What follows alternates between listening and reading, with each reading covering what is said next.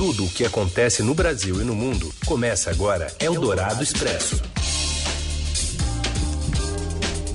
Olá, bom dia, boa tarde, boa noite para você que ouve a gente tanto pelo rádio quanto pelas plataformas de podcast. A gente abre aqui o Eldorado Expresso trazendo a atualização dos assuntos mais importantes desta quarta-feira. E estamos ao vivo pelo rádio FM 107,3 da Eldorado e também para você ouvir depois em podcast em qualquer horário. E seguimos, eu, Carolina Ercolim da minha casa, o Raíssen Abac da casa dele e elencando a partir daqui, né, os destaques da edição de hoje, dia 15 de julho. Eldorado Expresso. O governo vai regularizar ocupações na Amazônia com vistorias feitas à distância, alegando que a medida pode ajudar no combate ao desmatamento. Tribunal Superior Eleitoral descarta o uso da biometria nas eleições deste ano para evitar o contágio pelo coronavírus. E ainda um diagnóstico da evasão escolar no ensino médio e o Fla-Flu da final do Campeonato Carioca. Eldorado Expresso. O governo prepara uma ofensiva para titular milhares de ocupações feitas décadas atrás na região amazônica, todas hoje em situação irregular, por meio de sistemas e vistoria à distância. A ação é uma das principais respostas que o vice-presidente Hamilton Mourão pretende dar ao crescimento do desmatamento na região, tema que voltou a ganhar repercussão dentro e fora do país, dada a escalada de devastação na floresta. Sob o argumento de que é difícil punir o responsável pelo desmatamento, porque não se sabe quem é o dono da terra, o governo vai acelerar então a titulação de propriedades a partir do cruzamento de uma série de, de, de dados, né, de um banco de dados. O Estadão apurou que um decreto sobre o assunto já foi preparado pelo Ministério da Agricultura E enviado à Casa Civil para publicar nos próximos dias. Esse decreto vai regulamentar que as vistorias nas terras e o processamento dos dados poderão se basear em sistemas de sensoriamento remoto, com apoio de imagens de satélite. Ao todo, mais de 97 mil propriedades terão suas informações analisadas para receber uma escritura definitiva. Esses imóveis, se somados, atingem uma área total de mais de 6 milhões de hectares. É como se toda a área dos estados do Rio de Janeiro e Sergipe fossem regularizadas por meio de sistemas sem vistoria presencial. Pelos dados do governo, esse volume equivale a 40% de toda a área passível de ser regularizada na região amazônica. Eldorado Expresso. E o vice-presidente da República, general Milton Mourão, diz que o governo tem compromisso em não aceitar que ilegalidades prosperem na Amazônia. Ele presidiu a reunião do Conselho da Amazônia hoje de manhã em Brasília e é de lá que chegam mais informações com a Júlia Lindner. Olá, Carol. Olá, Heisen. Oi. O vice-presidente da República, Milton Mourão, comanda na manhã desta quarta-feira a segunda reunião do Conselho da Amazônia, que acontece aqui em Brasília, na sede do Itamaraty, com ministros e outras autoridades. A abertura dessa reunião foi transmitida ao vivo e Mourão falou sobre a pressão que o governo enfrenta para dar uma resposta às queimadas e ao desmatamento que tem apresentado índices alarmantes no país. Apesar disso, ele diz que o governo tem buscado dar uma resposta clara e firme à comunidade internacional e à sociedade brasileira de que não vai tolerar esse tipo de ilegalidade na região da Amazônia Legal. Lembrando que na semana passada, Mourão já teve reuniões com investidores estrangeiros e com empresários brasileiros para tratar da questão ambiental e tentar melhorar a imagem do Brasil eh, em relação a esse tema. E o protagonismo do vice-presidente Hamilton Mourão na política ambiental para a Amazônia e as pressões pela saída do ministro Ricardo Salles colocam em risco a permanência do titular do meio ambiente no governo. Para a colunista de política do Estadão e da Rádio Dourado, Eliane Cantanhede, dificilmente Salles continuará no cargo. Olha, as chances do Ricardo Salles continuar no governo são muito próximas de zero. O, o Ricardo Salles não tem mais condições de ficar no governo, isso já se tornou um consenso. Ele não tem mais, ele nunca teve o apoio dos ambientalistas, não tem apoios no Congresso, não tem apoios na mídia, na opinião pública e agora ele perde o apoio da grande base dele, que é a, a base do agronegócio. Né? Você vê quando todos os banqueiros, empresários, é, produtores rurais, todo mundo está criticando, é, quem é que está sustentando ele? Só o presidente Jair Bolsonaro. E o presidente Jair Bolsonaro, em algum momento, vai ter que jogar a toalha. Isso é uma informação. A expectativa é de que Ricardo Salles caia. O problema vai se arranjar outro, né? E, e como no MEC, acaba sendo outro muito parecido, né? É, sai a pessoa, mas não sai o problema. Eldorado Expresso. Ministro da Ciência e Tecnologia, Marcos Pontes, anunciou a reestruturação do Instituto Nacional de Pesquisas Espaciais, o INPE, e negou que a exoneração da responsável por monitorar o desmatamento tem a ver com os alerta, alertas de maior devastação da Amazônia. Hoje, em entrevista ao Jornal Eldorado, Pontes voltou a negar a existência de uma estrutura paralela no INPE. Técnicos do Instituto entendem que essa estrutura montada pelo diretor interino, que é o Darton Damião, pode ser usada para beneficiá-lo na disputa por uma efetivação no cargo, que foi desmentido pelo ministro. Marcos Pontes acredita que essa reação negativa é um medo de mudança dos técnicos do órgão. Essa questão de estrutura paralela, na verdade, não é isso, né? É que ele tem já conversado com as pessoas que estão assumindo, que irão assumir outros cargos na estrutura nova, já preparando o que, que eles é, vão fazer, o que, que, que, se pretende. É uma coisa óbvia, né? De, se você quer fazer é, aqui um, uma estrutura diferente, onde uma pessoa vai assumir é, certas responsabilidades, é importante você conversar com as pessoas para dizer, olha, o que, que, é essa estrutura, como é que vai ser, onde é, você vai utilizar as, as, competências do pessoal? E assim por diante. Então, é, obviamente não é uma estrutura em paralelo, existe uma estrutura, não teria sentido ter duas estruturas, e é, o que existe é a conversa dele com as pessoas, com os diretores, ele tem mantido reuniões periódicas, eu não lembro exatamente se ele falou 15 dias, a cada 15 dias, a cada semana, né, para já ir preparando esse pessoal para as novas funções. Então, que é normal, né? Então, isso existe uma coisa, né, que chama medo de mudanças, né? Isso todo ser humano tem, é, é normal acontecer, mas em, por outro lado, a gente nunca evolui um sistema ou, ou a própria vida da pessoa se não houver mudanças, né? Eldorado Expresso. A Polícia Federal terá acesso aos dados da investigação do Facebook que derrubou uma rede de contas e perfis ligados a integrantes do gabinete do presidente Jair Bolsonaro, filhos dele, ao PSL e aliados. A autorização foi dada pelo ministro Alexandre de Moraes do Supremo Tribunal Federal. Segundo a apuração do Estadão, o acesso às informações da investigação do Facebook foi autorizado em dois inquéritos sigilosos que correm no STF, o das fake news e o dos atos antidemocráticos. No âmbito do primeiro inquérito, Alexandre de Moraes chegou a apontar em maio indícios de que um grupo de empresários atuava de maneira velada, financiando a disseminação de notícias falsas e conteúdo de ódio contra integrantes da corte e outras instituições. E como mostrou o Estadão, um possível compartilhamento de provas de tal investigação com o Tribunal Superior Eleitoral pode turbinar ações que podem levar à cassação do presidente Jair Bolsonaro e do vice Hamilton Mourão.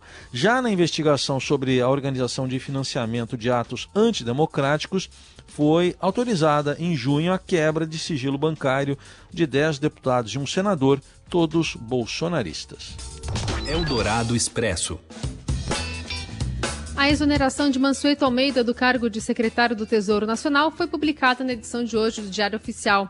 O substituto é o economista Bruno Funchal. Quem comenta a mudança é a nossa colunista de economia, Adriana Fernandes. O Bruno Funchal é da equipe do ministro Paulo Guedes. Havia, antes do anúncio, uma preocupação muito grande de que a saída do Mansueto representasse uma mudança na política fiscal do governo. Essa preocupação vinha do mercado financeiro. Por quê? Porque o Mansueto era um é, defensor do teto de gastos, que é aquela regra que impede o crescimento das, das receitas de um ano para outro. Ele estava defendendo a, a volta do ajuste em 2021, depois que passar o estado de calamidade em que o governo conseguiu autorização do Congresso para aumentar os gastos públicos e enfrentar a pandemia. Bruno Funchal, eu fiz uma, é, um perfil dele, ele, tem um, ele é jovem, tem 41 anos, e ele tem uma experiência vinda da academia ele fez essa transição para o setor público quando foi secretário de Fazenda do Espírito Santo é, no final do governo Artung. Ele enfrentou é, também dificuldades é, no, no, Estado e o Estado tem hoje um, é o melhor avaliado em termos de ajuste fiscal.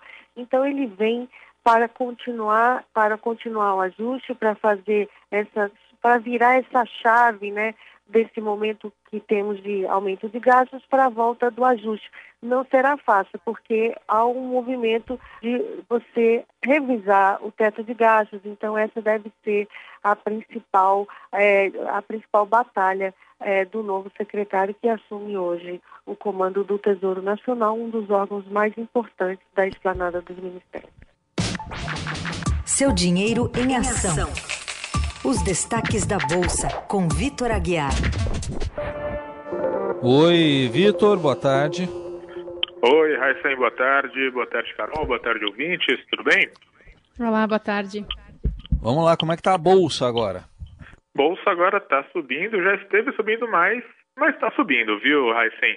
Olha, desde a abertura, né, deu para ver aí, o tom positivo ele está imperando aqui no mercado acionário do Brasil, mas ele não está conseguindo se manter ali perto das máximas. Agora, neste início de tarde, Ibovespa está subindo 0,6%, com isso está ali aos 101.073 pontos, mas dá para ver que ele está lutando para conseguir aí ficar acima da faixa de 101 mil pontos. No mercado de câmbio, por outro lado, a gente tem uma sessão mais instável.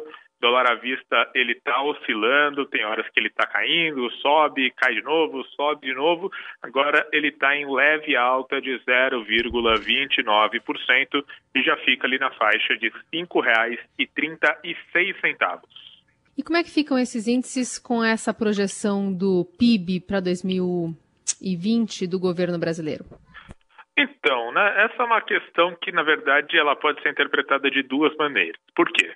Porque, bom, em primeiro lugar, o governo manteve aí a projeção oficial do Ministério da Economia de queda de 4,7% no PIB em 2020, um resultado bastante negativo, sem dúvida, mas que ele ainda é muito inferior a, por exemplo, ao que o Boletim Focus está projetando. Né? O Boletim Focus da última segunda-feira, ele trabalhava ali com um cenário de queda de mais de 6% no PIB, portanto, é um número não tão ruim. Só que o que acontece? Como a gente teve dados da produção industrial, dados de vendas no varejo em maio que surpreenderam positivamente, tinha gente que até apostava num cenário em que o governo poderia revisar essa estimativa e prever uma queda não tão intensa, só que o governo manteve inalterado em 4,7% de queda no PIB e, de alguma maneira, isso então trouxe uma certa frustração que ajuda a explicar esse comportamento mais uh, volátil do dólar, né? Esse sobe e desce no dólar e também ajuda a explicar por que é que o Ibovespa ele se afastou das máximas, chegou a subir mais de 1% hoje de manhã e agora continua subindo, mas uma alta não tão intensa assim, viu? Muito bem, tá aí Vitor Aguiar, que logo mais pode trazer para você também mais tarde no seu dinheiro.com tudo o que aconteceu para o fechamento do dia esta quarta-feira. Valeu, Vitor. Valeu, gente. Muito, muito obrigado. Um abraço e até amanhã. Você ouve Eldorado Expresso. Seguimos com as principais notícias desta quarta-feira. Acabou de sair a atualização de dados sobre a pandemia de coronavírus no Brasil, país que agora registra 74.445 mortos desde o início da pandemia. Esses dados são do consórcio de imprensa e, em relação ao balanço consolidado, divulgado ontem às 8 da noite, representam 183 mortes nesse período aí, entre 8 da noite de ontem e 1 da tarde de hoje. O número de casos confirmados agora, 1.939.167, foram 7.963 novos testes positivos entre as 8 da noite e a 1 da tarde de hoje. Esse balanço é do consórcio de imprensa, colhido diretamente junto às secretarias estaduais da saúde e atualizado às 8 da manhã e à 1 da tarde em balanços parciais e às 8 da noite num boletim consolidado. O consórcio de imprensa é formado por Estadão, G1, o Globo, Extra, Folha e UOL. Pretos e pardos são a maioria entre os 10 milhões de jovens que deixam o ensino médio no Brasil. A Daniela Amorim traz os detalhes. Boa tarde, Carolina. Boa tarde, Heisen. Em 2019, pouco mais de 10 milhões de jovens de 14 a 29 anos não frequentavam a escola nem tinham concluído o ensino médio. 70% deles, mais de 7 milhões, são pretos ou pardos, de acordo com a Pesquisa Nacional por Amostra de Domicílios Contínua sobre Educação, feita em 2019, divulgada pelo Instituto Brasileiro de Geografia e Estatística. O levantamento mostra que o abandono escolar se agrava a partir dos 15 anos. Metade dos rapazes que abandonaram a escola antes de concluir o ensino médio alegou que precisava trabalhar. Entre as mulheres, quase um quarto delas, 23,8%, deixaram os estudos porque ficaram grávidas. Na população preta ou parda, apenas 41,8% dos adultos acima de 25 anos tinham concluído o ensino básico obrigatório em 2019, contra uma fatia de 57% da população branca na mesma faixa etária. Os pretos e pardos tinham, em média, 8,6 anos de estudos enquanto os brancos tinham estudado 10,4 anos, quase dois anos a mais. As taxas ajustadas de frequência escolar líquida, que mostram as pessoas em idade escolar que cursam a etapa adequada de ensino para a respectiva idade, evidenciam que o atraso e a evasão afetam mais a população negra ao longo do progresso da vida escolar. O desequilíbrio começa ainda nos anos finais do ensino fundamental. Até a faixa dos 10 anos de idade, Brancos e negros tinham uma taxa de frequência escolar líquida similar, perto de 96%. Entre os 11 e 14 anos, o resultado descia a 90,4% entre os brancos, mas despencava a 85,8% entre os pretos ou pardos. Quando considerada a taxa ajustada de frequência escolar líquida ao ensino médio entre as pessoas de 15 a 17 anos, o resultado foi de 79,6% para os brancos e de apenas 66,7% entre os pretos ou pardos. Do Rio de Janeiro, Daniela Morim, repórter do Broadcast, para a Rádio Eldorado. Eldorado Expresso. Tribunal Superior Eleitoral decide que vai retirar a necessidade de identificação por biometria na votação das eleições municipais deste ano. A decisão foi tomada em meio à pandemia do coronavírus após recomendação feita por infectologistas.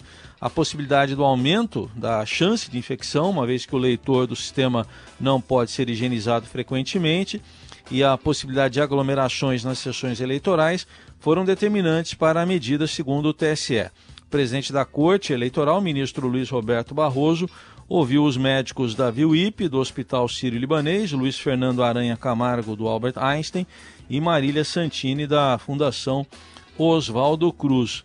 É, o detalhe é que o dedo que a gente usa lá na biometria é o mesmo que a gente usa depois lá dentro, né? Para digitar. Mas a decisão deverá ainda ser levada a referendo no plenário do TSE. Eldorado Expresso. Falar um pouquinho sobre os Estados Unidos, porque o ex-conselheiro de Segurança Nacional do país, John Bolton, avalia que o presidente Jair Bolsonaro precisa abrir canais de comunicação com o candidato democrata, o Joe Biden. Direto de Washington, as informações com Beatriz Bola. Oi, Carol. Oi, Heisen. Oi. O ex-conselheiro de Segurança Nacional dos Estados Unidos, Joe Bolton, que esteve no governo Trump até setembro do ano passado, mandou um recado para o governo Bolsonaro nessa entrevista ao Estadão. Ele disse que Bolsonaro precisa manter linhas de comunicação abertas com o Partido Democrata nos Estados Unidos, se for levar em consideração o interesse do Brasil na relação entre os dois países. Essa frase, ela é forte porque ela vem de um conservador, né? O Joe Bolton, que integrou o governo do presidente Donald Trump agora lançou um livro com críticas ao presidente Trump, mas é reconhecido aqui como um republicano e conservador de longa data, muito antes também do próprio Trump. Ele disse que o Trump tem um bom relacionamento com o presidente Jair Bolsonaro, mas que as relações com o Brasil não mudam do dia para a noite. Ele era considerado pelo governo Bolsonaro, e especialmente pela ala militar do governo, como um interlocutor importante junto à Casa Branca, junto ao Trump. E o Bolton foi o primeiro dessa alta cúpula da Casa Branca, a gente vai lembrar aí das imagens, a se reunir com o é, Bolsonaro, quando ele era então um presidente eleito, ali em 2018, em um café da manhã na casa do Bolsonaro no Rio de Janeiro. Aquelas fotos que ficaram famosas do café da manhã que o Bolsonaro ofereceu para o Bolton. Ele lançou um livro há três semanas que chama The Room Where It Happened, que seria mais ou menos como a sala onde tudo aconteceu, com várias críticas ao presidente Donald Trump. E ele disse que não irá votar nem no Trump e também não no Joe Biden. Ele disse que o Trump não tem uma linha, uma estratégia de política externa e de segurança nacional que ele pauta, ele define as ações dele pelo interesse de reeleição. É, ele falou um pouco aí sobre essa relação entre Brasil e Estados Unidos, sobre Bolsonaro ter representado para os americanos, sim, a possibilidade de um novo começo nas relações entre os dois países, com um alinhamento mais próximo. É, e, enfim, conta outras coisas aí nessa entrevista para quem tiver interesse, tá aí, tá no jornal impresso e tá também no site do Estadão. Eldorado Expresso. Hoje tem a final do Campeonato Carioca, Fla-Flu, Flamengo e Fluminense disputando hoje à noite a grande final. E depois a gente vai saber, viu, Carol, se o Jorge Jesus fica bem com a torcida do Flamengo ou vai pro Benfica. Fala, Robson Morelli. Olá, amigos. Hoje eu quero falar da decisão do Campeonato Carioca, a primeira decisão em plena pandemia aqui no Brasil, Flamengo e Fluminense. Jogo duro, jogo decisivo, último jogo do campeonato é, estadual do Rio de Janeiro. Cada time ganhou uma etapa da competição, a Taça Guanabara, a Taça Rio, e agora eles decidem. Na primeira partida, o Flamengo saiu na frente, ganhou de 2 a 1, tem a vantagem do empate, mas não vai ser um jogo fácil para o Flamengo, não. Flamengo muito abalado, porque pode perder o seu treinador após essa partida. Jorge Jesus teria já um contrato é, negociado com o Benfica, lá de Portugal, da sua terra, para retornar ao comando do time, time que ele já dirigiu de 2009 até 2015. Ele vem mantendo silêncio, o Flamengo vem mantendo silêncio, o próprio Benfica vem mantendo silêncio sobre essa transação, mas existe sim interesse é, do treinador e do clube português. É, Jorge Jesus espera a final do, do campeonato para tentar sair é, depois desse jogo quem sabe com mais um título é, é, no currículo. Ele ganhou o Campeonato Brasileiro do ano passado, ele ganhou a Libertadores do ano passado, ele colocou o Flamengo num patamar diferente. Esse jogo hoje, 21 horas, é, vai ser mostrado pelo SBT, Canal Paulista, já que a Rede Globo, que tinha o contrato de transmissão é, do campeonato, desistiu dele em função de uma briga aí, de uma, de uma confusão com o Flamengo. É, e aí o Flamengo ofereceu para outra emissora que vai fazer essa transmissão. Então hoje, 21 horas, vai ter esse jogão Flamengo e Fluminense no Maracanã. Lembrando, lembrando que não tem público, não adianta ir lá é, tentar entrar porque não vai entrar. Também é recomendável e muito né, nesse período de pandemia que os torcedores não tentem é, se aglomerar do lado de fora do estádio. A propósito, meu placar hoje é 1 a 0 Flamengo. É isso, gente. Falei, um abraço a todos, valeu. Eldorado Expresso. Cobraremos Robson Morelli amanhã. Enquanto isso, vamos falar do Rio de Janeiro de um outro aspecto, porque deve ter ainda uma decisão final, né, sobre o desfile, né, os desfiles do Carnaval do ano que vem. Mas as ligas, a Liga das Escolas de Samba do Rio estão dependendo de uma descoberta que não só os folhões estão interessados. Márcio Douzan. A Carol, olá, Heisen, olá a todos. O Carnaval do Rio de Janeiro ainda não está confirmado para o próximo ano. É, reunião realizada da noite de ontem pela Liga das Escolas de Samba definiu que uma data para o Carnaval só será definida caso até o mês de setembro é, seja descoberta uma vacina contra o novo coronavírus. Caso não tenha essa vacina até setembro, o carnaval corre sério risco de não ser realizado. É, até mesmo o adiamento dos desfiles está sendo praticamente descartado, porque, segundo a Liga das Escolas de Samba, isso envolve movimentos de centenas de pessoas, envolve programação, envolve venda no circuito internacional. Então, um adiamento do carnaval, caso não haja uma vacina prevista até setembro, pode é, também ser descartado. Então é isso. No momento, o carnaval do Rio de Janeiro não tem confirmação, por hora ele não vai sair. E a Liga das Escolas de Samba está prevendo para setembro como a data final para decidir se vai haver ou não desfile das escolas de samba do Carnaval do Rio. Era isso, abraço a todos. Eldorado Expresso. No escurinho do cinema, chupando drops de anis, longe de qualquer problema, perto de um final feliz. Por enquanto não rola. Mas o, o, cinema é o passeio de entretenimento que mais faz falta para jovens durante a pandemia. É o que aponta uma pesquisa realizada pelo movimento Juntos pelo Cinema. Em segundo lugar estão os passeios ao ar livre. Para 75% dos entrevistados, o cinema será prioridade no retorno das atividades pós-pandemia. A maioria das pessoas ouvidas no levantamento afirma que no futuro a frequência de ida às salas de cinema deve ser igual ou até maior do que antes da pandemia. Eu diria que jovens de 56 anos também estão com essa saudade.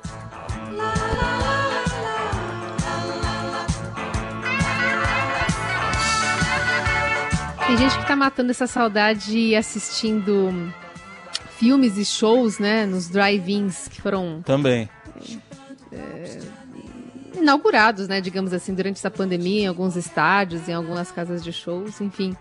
São opções aí nesse novo normal. E a gente vai ficando por aqui. Voltamos amanhã e você, claro, continua, continua muito bem informado nas plataformas né, do Grupo Estado com as notícias mais importantes desta quarta. Até amanhã. Valeu, obrigado pela companhia. Que todo mundo fique bem nessa fita aí.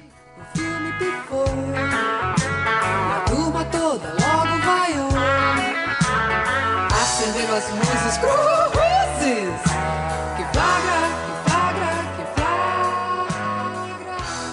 Você ouviu Eldorado Expresso tudo o que acontece no Brasil e no mundo